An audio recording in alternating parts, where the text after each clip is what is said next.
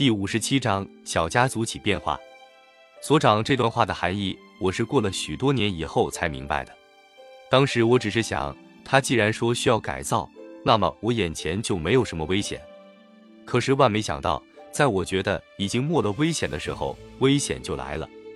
有一天，我的眼镜腿掉了，我请看守员带我送到大理那里去修理。大理是个很巧的人，他常给人修理一些小玩意，像眼镜、钟表、自来水笔等等，到他手里都能拯救如新。我的眼镜每逢有了毛病，他总是很认真地给我修好。没想到这一次他的态度变了。我们这个管理所的建筑有个特点，楼上楼下的声响可以互相听到。看守员拿了我的眼镜下楼不久，我就听见了大理嘟嘟囔囔的声音，语音虽不清楚，但可以听出是不高兴。过了一会儿，看守员把眼镜带回来了，无可奈何地对我说：“你是不是自己想想办法？”他说：“没办法修。”我听到大力的嘟嚷声时，就满肚子是气，心想他竟然敢对我端架子，太可恶了！我倒要看看他是不是敢端下去。我对看守员说：“我自己会，就不找他了。上次就是他修好的，还是请江先生跟他再说说吧。”这位江看守员年纪很轻，个子瘦小，平常很少说话。我们同屋的人都说他为人老实，他果然很老实，听了我的话又下楼去了。这回大理没推，给我修理了，可是拿回来一看，修得非常马虎，只是用一根线系了一下。连原来的螺丝都不见了。我仔细的琢磨了一下，终于明白了，大理是变了，而且不是从今天开始的。我记起了不久前的一天，我因为多日不见大理，散步时想问他在忙什么，就叫小瑞去找。不料小瑞回来说，大理说他忙没工夫。刚才从他拒绝修眼镜的嘟囔声音里，我模糊的听到这样一句话：我不能老伺候他，我没工夫。修眼镜的是过去不久，便到了一九五二年的新年，所方让我们组织一个新年晚会，自己演唱一些小节目作为娱乐。舞台就是港台前的空地。我在三人快板这个节目上又发现了不祥之兆，这是小秀、小顾和大李三个人自编自演的。他们那间屋子里，除了小瑞，全都上了台。他们三个人用问答的形式。述说着发生在犯人中的引人发笑的故事，讽刺了某些犯人不得人心的行为。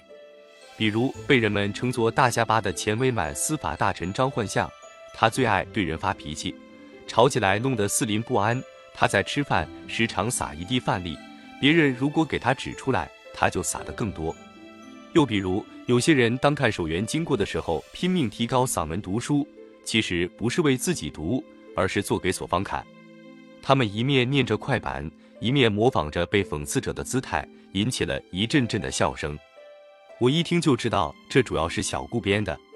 起初我也觉得很好笑，可是听到后来就笑不起来了。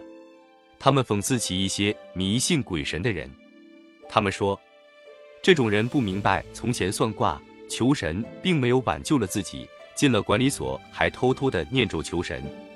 这段快板的讽刺对象显然也把我包括了进去，因为我这时还没有完全停止念咒求神的活动。这段快板说的虽然并非毫无道理，可是我怎么可以被讽刺呢？不错，从前我确实是上过卦、积、经、咒的当。我们现在关在监狱里，渐渐明白了求神不如求人的道理，可是又何必当众影射我？这简直是没上没下了。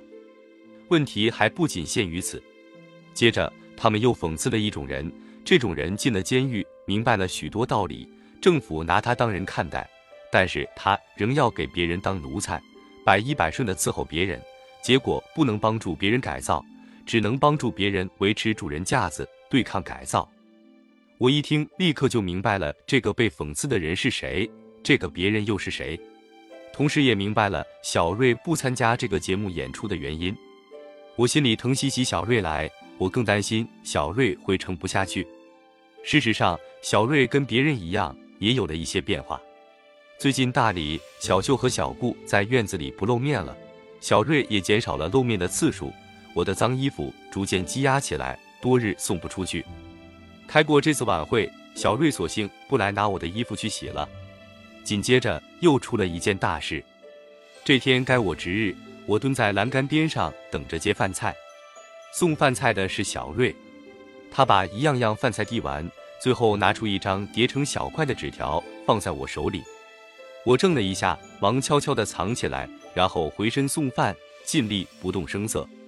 饭后，我装作上厕所，在屋角矮墙后的马桶上偷偷地打开纸条，只见那上面写着。我们都是有罪的，一切应该向政府坦白。我从前给您藏在箱底的东西，您坦白了没有？自己主动交代，政府一定宽大处理。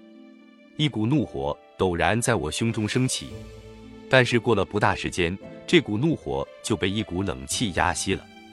我看到了众叛亲离的预兆，纸条扔到马桶里被水冲走了，纸条所带来的心思却去不掉。我默默地回想着这几个青年人的过去和现在，觉得他们的变化简直不可思议。小秀不必说了，其余的几个是怎么变的呢？大理，他的父亲原在颐和园当差，侍奉过西太后。由于这个关系，在宫里才太太监时，他得以进宫当差。那年他才十四岁。后来随我到天津，和另外几个同仆一起，在我请来的汉文教师教导下念书。他正式做了我的随侍，是我认为最可靠的仆人之一。我离大栗子沟时挑了他做跟随。在苏联，他曾因一个日本人不肯让路而动过拳头，对我却始终恭顺、俯首帖耳的听我训斥。他为我销毁珠宝，做得涓滴不流、一丝不苟。对这样的一个人，我实在想象不出他发生变化的理由。现在事实就是如此，在他的眼里。已经没有了上边和下边了。小顾是恭亲王蒲伟的儿子，蒲伟去世后，我以大清皇帝的身份赐他袭爵，把他当做未来中兴的骨干培养。他也以此为终身志愿。到了苏联，还写过数志诗以示不忘。他在我的教育下笃信佛教，从人迷道整天对着骷髅像参白骨禅，而且刚到哈尔滨那天还不忘表示过忠诚。没想到这样的人竟会编出那样的快板来讽刺我。显然，他的忠诚是不存在了。最不可思议的是小瑞的变化。如果说大理是非我族类，其心必异；小秀是由于睚眦之仇，小顾是看穿了白骨样之类的欺骗，那么小瑞是为了什么呢？照到长春，与其他的贫穷宗室子弟一起念书，在那批被称为内廷学生的青年中。他被我看作是最听话、最老实的一个，我觉得他天资低些，心眼少些，而服侍我却比心眼多得更好。在苏联，他表现出的忠诚，五年如一日。记得我曾经试验过他一次，我对他说：“你如果真的忠于皇上，心里有什么都该说出来。你有没有不敬的想头？”他听了，立刻满脸通红，连声说：“有罪，有罪。”经我一追问。这老实人说出了一件使他不安已久的事。原来有一次，我为了一件事不称心，叫几个侄子一起跪了一个钟头。他那时心里喊了一声冤枉，埋怨我不好伺候。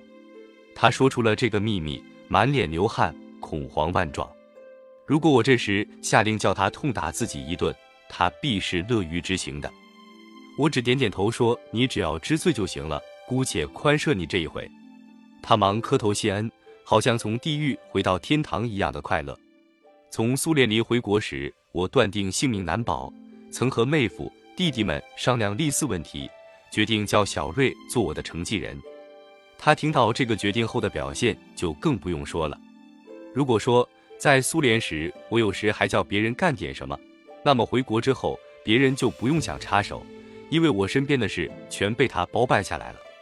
这样的一个人。今天却教训起我来，说我有罪了。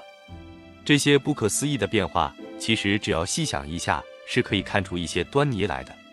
新年晚会那天，小顾有一段快板诗，里面反映了他们的思想变化。大概意思是说，他从少年时期到了伪满，终日在内廷里听着反宣传，受着奴化教育，久而久之认为日本人是天底下最强大的，中国老百姓是天生无能，该受摆布的。以及人是生来要分等级的等等，他们回国之后才明白过去是受了骗。回国的第一天，在绥芬河车站上发现火车司机是中国人，这就大大出乎他们的意料之外。以后几乎天天发现有出乎意料的事情。他们最感到意外的是所方人员的态度和抗美援朝的胜利。小顾的这段唱词，我当时只当作是一般的开场白，未加注意。然而，这不正是他们对我背叛的原因吗？他们不是发现被我欺骗了吗？但这都不是我当时能理解的。我最不明白的是，他们离开了我以后，与所方人员、所长、干部、看守员、炊事员、医生、护士们接触时，都强烈感觉出与前不同的地位。在这里，虽然是个犯人。却是个有人格的人，而从前虽然被看作是个贵族，被看作是一人之下万人之上的人，实际上却是个不折不扣的奴才。他们越想越觉得自己的青春时代过得不光彩。我们回国，列车在沈阳站停下时，正赶上与我们同车的一位女工下车。这位女工因保护祖国财产而负伤，在站上她受到了各界人士们的热烈欢迎。他们听车上的公安战士们讲述了那位青年女工的故事，第一次知道了原来还有这样不同的青年生活在人间。以后，他们又听到了志愿军的英雄事迹，祖国建设事业中的英雄事迹，这给他们打开了视野。他们经过不断的对比，不由得不开始思索起许多问题：为什么从前不知道世界上还有这样的人？为什么同样是青年人，人家会那样生活？而自己却只知参禅磕头，为什么人家那样尊严地、光荣地生活着，而自己却受到无理打骂，还要谢恩认罪？为什么人家这样有本事，而自己却什么也不懂？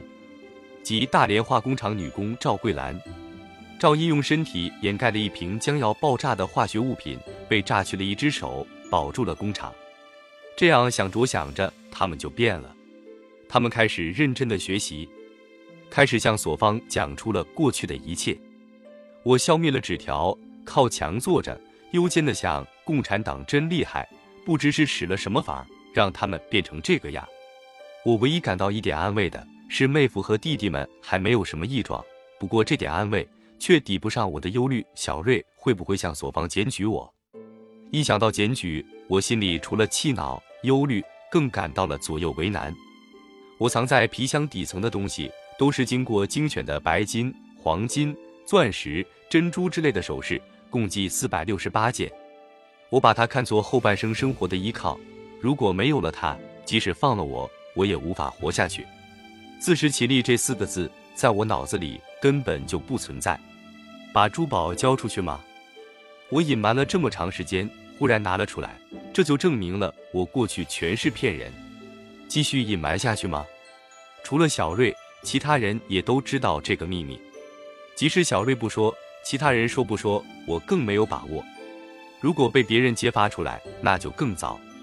主动交代可以宽大处理，这句话在我心里浮现出来，随后又渐渐消失了。那时在我看来，共产党三个字和宽大总像调和不起来似的。尽管进入管理所以来受到的待遇大大出乎意料。尽管从报上屡次看到从宽处理无反案件的消息，但是我还是不能相信。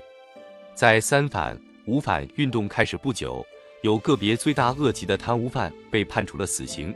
接着，报上揭露了许多资本家盗窃国家资财、窃取经济情报、走私、行贿以及偷漏国税等等罪行。这时，我不由得把这些案件拿来跟我的加以比较。我对首恶必办，胁从不问。立功受奖这几句话也另有自己想法。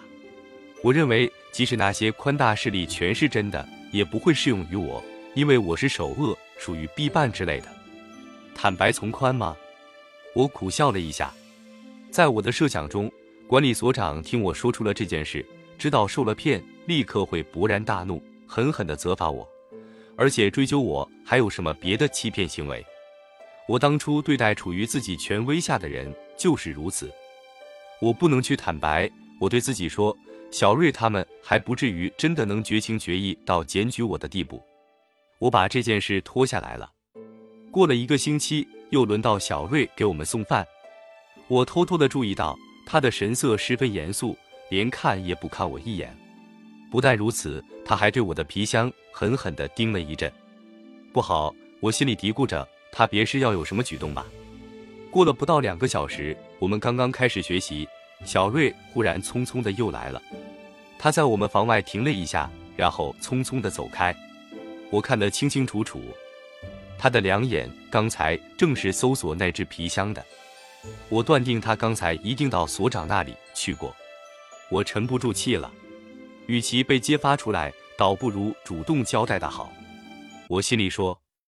我抓住了组长老王的手，忙不迭地说：“我有件事情要向政府坦白，我现在就告诉你。”